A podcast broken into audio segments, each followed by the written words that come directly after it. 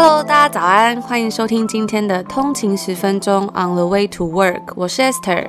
Yo，大家早安，我是 Tony。通勤十分钟是理想，通勤三十分钟是日常。不想再通勤听音乐了吗？来一起听听国际新闻的第一手消息。通勤十分钟，每天的通勤时间和你分享国际商业新闻。早安，欢迎回来通勤十分钟。今天是二月十五号，星期一，也是这个农历大年初四。大家早安。那大家这个过年啊，除夕还有这个初一、初二、初三呢，有去哪里走走吗？还过得好吗？还是都在家里补眠，然后补一个这个开开心心的？或者在家里打牌，有没有赢钱呢？嗯，哦，我看蛮多人去这个刮刮乐，刮刮乐哦，超喜欢刮刮乐刮刮乐嘛，就是虽然就是一个算是一个仪式感嘛，过年的仪式感。我以前在台湾过年都超爱刮刮乐，我都会跟我哥去一直刮，然后就会觉得他就一直说哦，赌性很坚强，没有刮中没有关系，再刮，一刮再刮，这样就很好玩啦。嗯，那也欢迎跟我们分享你过年做了什么事情。几天没有在这边跟大家聊聊天，觉得真的还蛮不习惯的。嗯，对，好像有 有一点点生疏的感觉。但是我们还是有在我们的 Instagram 上面很多通勤族啊，会跟我们分享他们过年去哪里走村，或者是年夜饭等等的，我们觉得非常窝心。嗯哼，那我们就话不多说，赶快进入今天的新闻吧。好。我们来看到上周五北美时间二月十二号的北美股市，道琼工业指数呢上涨了二十七点，涨幅是零点零九个百分比，来到三万一千四百五十八点。标普五百指数 S&P 五百是上涨了十八点，涨幅是零点四七个百分比，来到三千九百三十四点。纳斯达克指数呢也是上涨了六十九点，涨幅是零点五个百分比，来到一万四千零九十五点。那上周五的美股三大指数啊，皆是上涨的情况。而以上周单周来看呢、啊，标普五百单周上涨了一点二个百分比，道琼工业指数呢单周上涨一个百分比，而纳斯达克指数呢则是上升了一点七个百分比。三大指数持续的推进历史新高。那上周啊推动的这个主因啊，包括持续开出的财报表现，很多公司啊皆是有成功击败华尔街的预期，以及疫苗的新闻。美国总统拜登表示啊，会在购入两亿剂的疫苗，分别是从 Pfizer 以及 Moderna 这两间公司购入。同时啊，上周三联准会主席 Jerome Powell 重申，美国联准会呢短期内不太可能会去考虑升息。或是停止购入债券的行动，也提到啊，除了许多家庭之外，很多的小企业仍然需要一些支持以及帮助。那以上呢，这些利好的消息啊，是持续推动了上周股市的上升。在个股方面呢、在上周四 IPO 的线上约会公司 Bumble 第一天交易股价呢就上涨了六十四个百分比，周四股价收盘来到七十块美金，周五持续上涨七点三个百分比，收盘来到七十五点四六块美金。那我们在稍后的节目也会为大家。介绍上周四 IPO 的这间公司 Bumble。那除了 Bumble 之外呢，PayPal 上个礼拜上周五收盘呢，也是上涨了四点七个百分比，来到两百九十八块美金。那上涨的主因呢，包括该公司表示，预计二零二五年前旗下活跃用户的数量呢，是可以达到翻倍的这个成绩。而我们在过年前呢、也提到过大麻产业嘛，在上周三天连续上涨之后呢，就遇到了急速的下跌。Tilray 的股价在上周四下跌了五十个百分比，周五呢收盘股价来到了二十九块美金，而 Canopy Growth Corp 也有超过二十 percent 的跌幅，周五收盘股价为五十一块加币。那主要的原因呢、啊，包括投资大麻产业公司的，其实有蛮多散户投资人。而我们先前提到，基本面无法正确反映在股价上面，造成股价的高度波动。同时啊，大麻股也是机构投资人很爱放空的股票之一啊，也让整体大麻类股啊，在上周涨了三天之后，也大跌收场。那其中我看，根据加拿大 BNN Bloomberg 的报道啊，因为在这个大麻公司很多都是加拿大公司，但有很多公司都是在美国上市的。那他其中就有提到啊，有一些公司呢可能会受贿，那是什么样的公司呢？是它有在加拿大上市。但是呢，它的这个营运是有在美国的营运的，也就是说，它其实能够受到美国像是散户投资人，主要像 Robinhood 的影响比较小的这些公司，因为它主要可能都还是在多伦多证交所了所来交易的这些公司的股票，可能会受到多多少少受到一些保护了。但其实整体的产业呢，还是因为这些前面的公司 Tilray、Canopy Growth 就有比较高的波动性。那也快要接近这个财报季的尾声啊，下周还是会有很多公司来发表财报。那下周二呢，盘前会有 Palantir 还有 CVS 公布最新一季的表现。周三盘前会有 Shopify 来公布财报。那 Shopify 呢，这一间公司最近的股价也是涨得非常凶猛。二月初呢，相对低点的这个一千一百块美金，上周五收盘呢，已经来到一千四百五十二块美金了。最近上涨的主因啊，包括 Shopify 近期宣布将旗下付款服务。Shop Pay 延伸到 Facebook 以及 Instagram 上面可以做使用，那也是第一次这项服务可以让 Shopify 的使用者，也就是这些中小型的这个企业的店家或是一些企业，在线上商店之外呢，可以第一次来使用 Shop Pay 这一个付款服务。而很多分析师以及投资人也相信 Shopify 的未来潜在市场啊，机会是非常的庞大，有兴趣的听众也是可以持续关注的。那下周三盘后呢，则是会有 Tilray 来发布财报。上周跌了五十 percent 的 Tilray，我们届时可以关注一下今年这个非常热议的这个很热门议题的大麻产业的表现是如何。那周四的话呢，盘前是有 Walmart 以及 Fiverr，盘后则是 Roku、Dropbox 等公司来发布财报。周五呢，则是有 John Deere 以及 MoneyGram，一样也是蛮多公司可以来做观察的。那以上呢，就是我们今天的美股三大指数播报。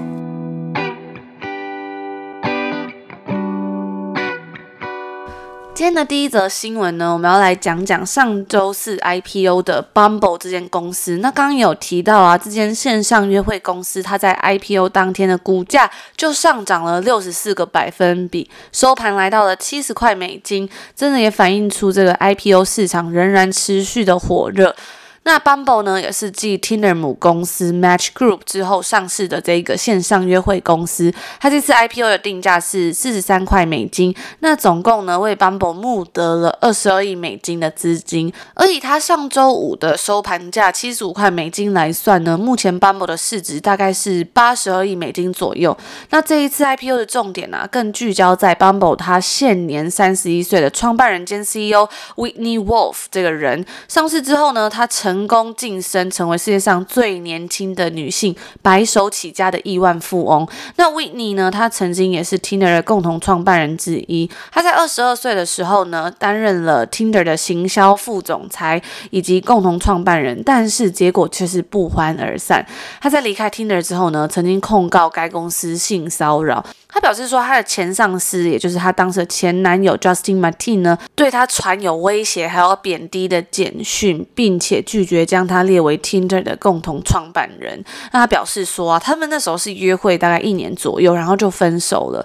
但是呢，Justin Martin 呢，仍然经常对他性骚扰。而这个 low 是在当时也是吵得沸沸扬扬。你可以在网络上看到很多相关的证据，像是当时那个 Justin Martin 传的简讯呢，里面有一些言论让人。感觉真的蛮不舒服的，等等的。那后来维尼呢，有跟 Tinder 达到和解，获得了一百多万美金的赔偿。但是在当时，Whitney Wolf 承受了许多外界的批评，而在他的个人 Twitter 账号上面呢，也出现了很多网友的留言批评。后来他甚至要关掉他的这个私人的 Twitter 账号。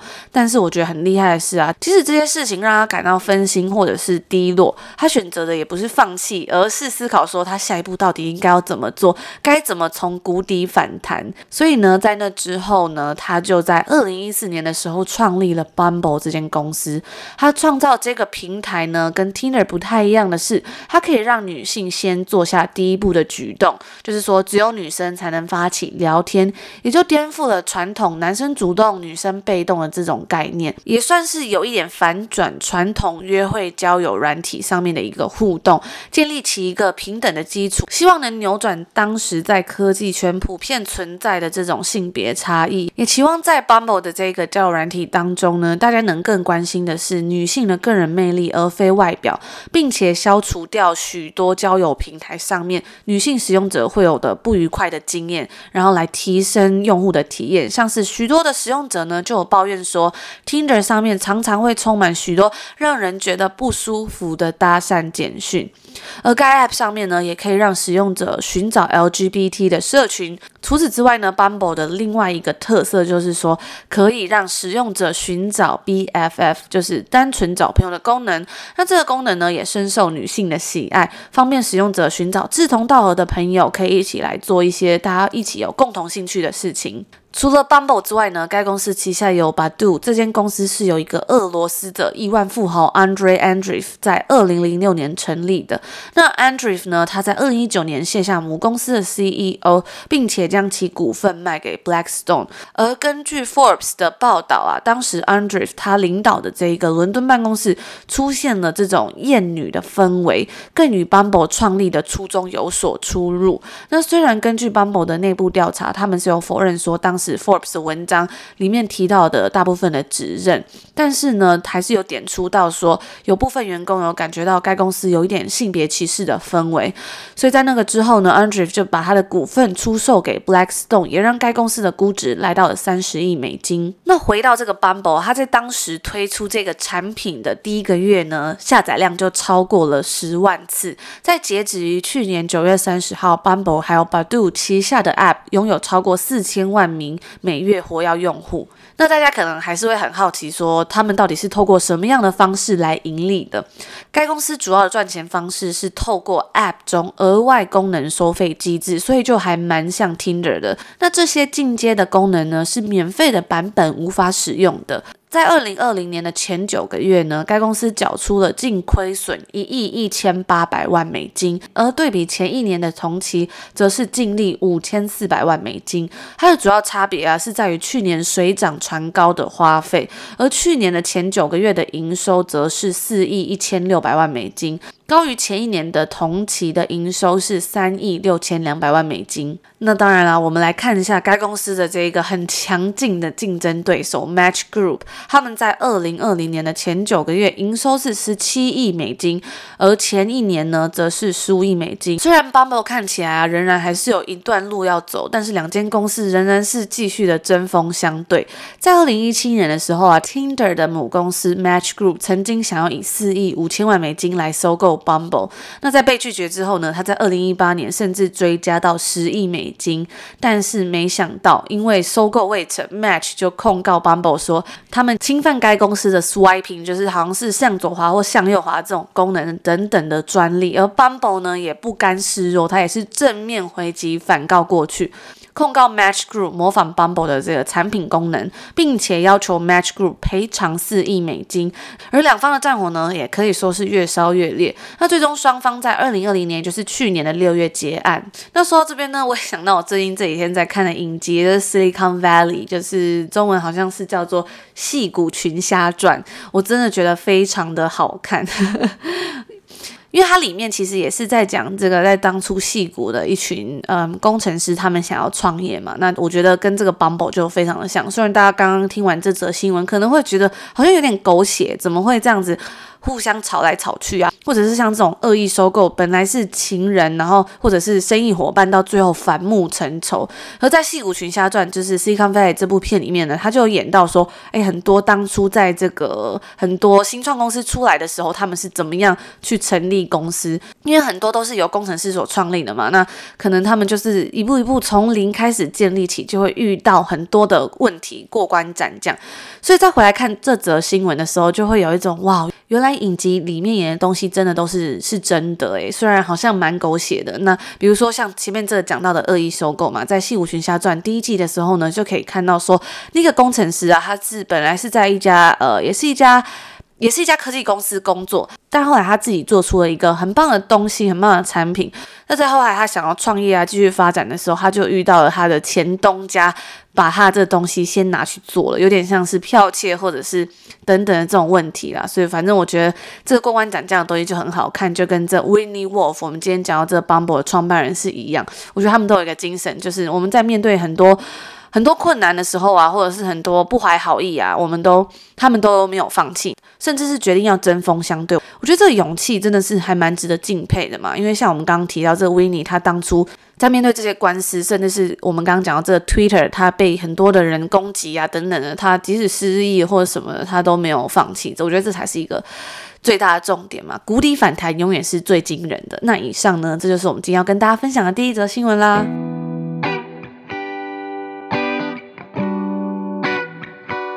那接下来第二则新闻呢，我们要讲的新闻就是 Under Armour 在上周三盘前公布了最新一季的财报。在去年的假期购物季中啊，销售额受到强劲的网络销售成长。我们在去年 Under Armour 第三季财报的时候也有讨论到，Under Armour 在这个疫情之下，也是跟着 Nike 及 Lululemon 等公司一样受惠，拿到了待在家中需要更休闲以及适合运动的服饰的这个红利。那该公司的 CEO Patrick Frisk 也有在电话会议中表示啊，有看到个人。健身整体注重身心灵成长这个 wellness 的趋势上升。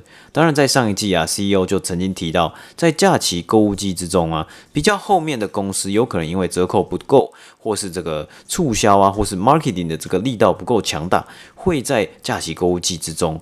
被前面的大公司影响，但这个状状况呢，并没有真的出现在 Under Armour 最新一季的财报之中，也算是表现还不错。那这一季呢，他们缴出了调整后每股盈余 earnings per share 十二美分，击败分析师的预估每股亏损七美分，营收十四亿美金呢，同样击败预期的十二亿美金。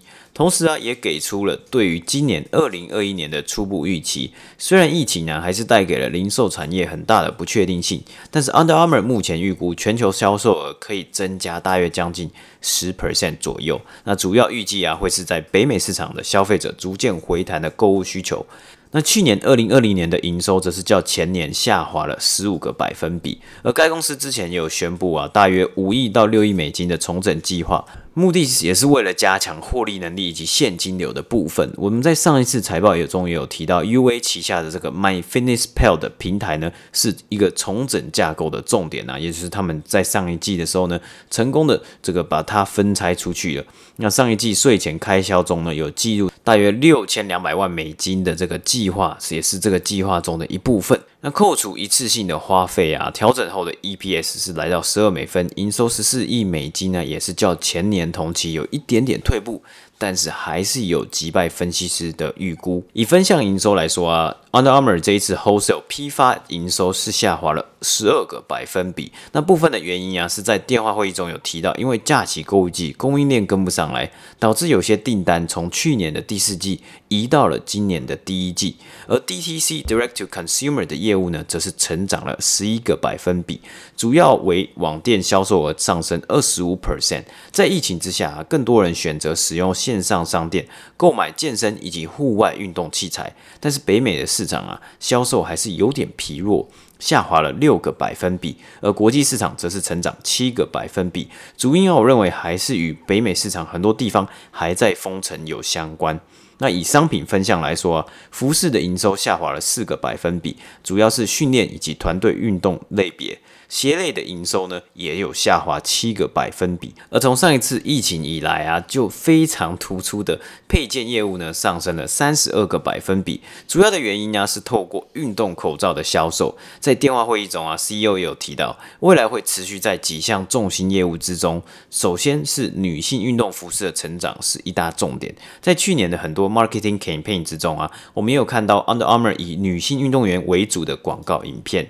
那其次呢，就是以金州勇士队的超级明星 Stephen Curry 为主的 Curry Brand，这个动作一样是希望可以像 Nike 之于 Jordan Brand 一样，为 Under Armour 带来不一样的红利以及影响。整体来说啊，二零二零年最后一季 Under Armour 的表现算不错，主要呢，他们目标还是在重新调整他们成本上的架构。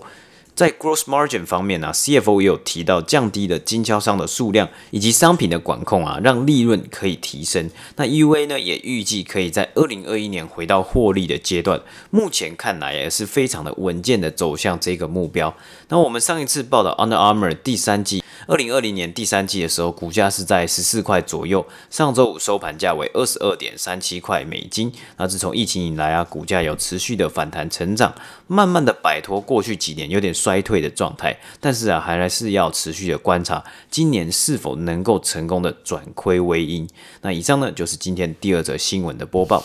那这就是我们今天要来跟大家分享的啦。过完年然后回来跟大家一起聊聊天的感觉，真的还蛮棒的。相信大家应该也都有充分的休息，或者是跟家人朋友好好的团聚了。接下来应该更有动力面对之后上班啊，或者是上学等等的各种生活上的挑战。那也祝大家有一个美好的一天，因为今天还是算是在过年嘛。那我们明天呢，也会在这里跟大家聊聊天，分享一些最新的国际商业新闻。我刚刚看呢，好像网络上就有很多，好像是昨天晚上凌晨的时候，还是下午，那个高速公路都在塞车了，因为大家可能要开始回来，准备要开学啊，或者要上班，或者是要开始工作了，对。所以就是，如果大家在塞车的过程中呢，也可以听一下《通勤十分钟》，让你的这个塞车或者是通勤的时候不会那么的难熬。那我们就明天见啦！明天见，拜拜。